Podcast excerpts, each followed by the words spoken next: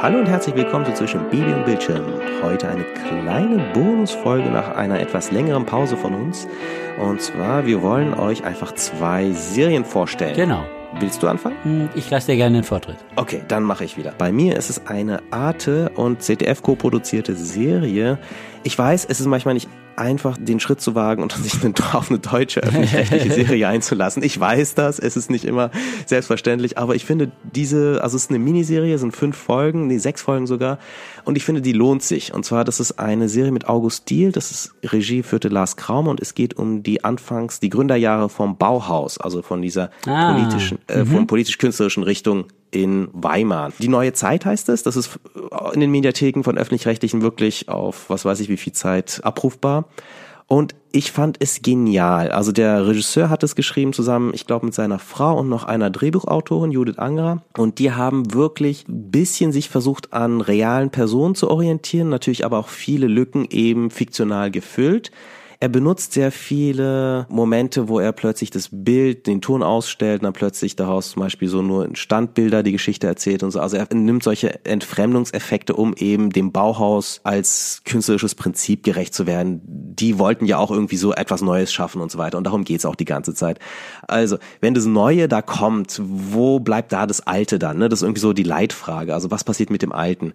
Und gleichzeitig wird das Ganze, und das wird dir dadurch gefallen, in eine MeToo-Geschichte verpackt. Ja, vielleicht geht's auch heute nicht mehr ohne. Es geht vielleicht auch nicht mehr. um- Es geht dann wirklich darum, ob eine Frau dann in diesen ganzen Machtverhältnissen der Männer noch, ob die Männer der Grund waren, warum diese Frau am Ende eben keine Karriere machen konnte. So, das so stellt sich so ein bisschen, kristallisiert sich als Frage raus. Ich fand diese Serie genial, nicht unter dramaturgischen, drehbuchtechnischen Gesichtspunkten. Dafür ist sie schon ziemlich sehr frei erzählt. Aber es ist eben mit dieser Kombination mit der Regie und diesen großartigen Schauspielern, also die Hauptrolle, ja, das ist unglaublich. Macht so einen Spaß, diesen Menschen zuzugucken. Die Sets sind groß ausgeleuchtet. Es ist, es gibt schöne Totalen, die auch lange gehalten werden, was fürs öffentlich-rechtliche Fernsehen und überhaupt Fernsehen schon ziemlich ziemlich eine Seltenheit ist. Also einfach eine totale historische Kostüme, historisches Setting und dann auch noch lange halten und auch noch eine schöne Inszenierung, wie diese Leute in dieser Kamerabewegung da rein und rausgehen.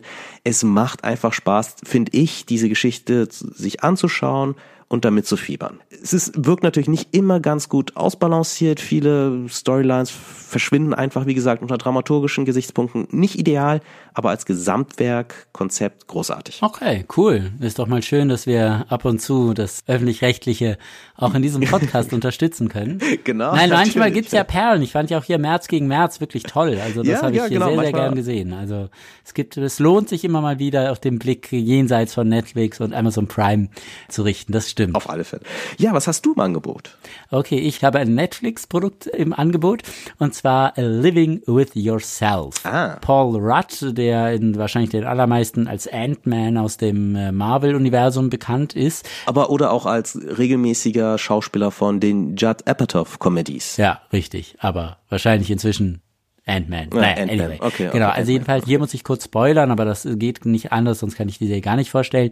Also die Prämisse dieser Serie ist, Paul Rudd spielt einen Mann äh, in einer vollendeten Midlife-Crisis, dem ein Kollege, also er arbeitet in einer Werbeagentur und ein Kollege gibt ihm den Rat, geh doch zu einem ganz besonderen Spa. Äh, und du wirst als neuer Mensch aus diesem Spa hinausgehen. Paul Rudd geht in diesen Spa und wacht nach ein paar Stunden, also er wird gerät da irgendwie unter Narkose und wacht nach ein paar Stunden unter der Erde auf, begraben. Muss sich aus der Erde herausboxen, fährt nach Hause und findet sich selbst dort in seinem Haus wieder. Und was äh, herauskommt, wie gesagt, großer Spoiler, aber das ist die Prämisse der Serie. Dieses Spa klont dich, erstellt einen besseren Klon von dir und tötet dein, dein altes Ich. Das hat eben bei Paul Rudd nicht funktioniert. Die haben es nicht geschafft, ihn zu töten, irgendwie weil die Dosis zu gering war. Aber jedenfalls gibt es jetzt Paul Rudd in zweifacher Ausführung, nämlich einmal als depressiven äh, Mit-40er und einmal als hochglücklichen mit 40er, der ein Stück intelligenter, ein Stück menschenfreundlicher, ein Stück enthusiastischer als sein, äh, sagen wir mal, sein Ur, der ursprüngliche Klon ist. Als der miese Peter, als der miese Peter Paul Rudd, also der, einfach der Depri Paul Genau, Rudd der. Depri Paul Rudd gegen den äh, erleuchteten Paul Rudd. Und was die Serie, also die Prämisse der Serie ist, kann ich auf mich, kann ich auf eine bessere Version meiner selbst eifersüchtig sein? Denn es geht dann vor allem, die beiden lieben natürlich dieselbe Frau, seine Ehefrau. Es geht dann im Grunde darum, der, der Kampf dieser beiden Männer, die ja eine und dieselbe Person sind, um diese Frau. Die Serie ist nicht, also ich finde, ich fand die Prämisse sehr, sehr schön und die Serie hat auch immer wieder tolle Momente.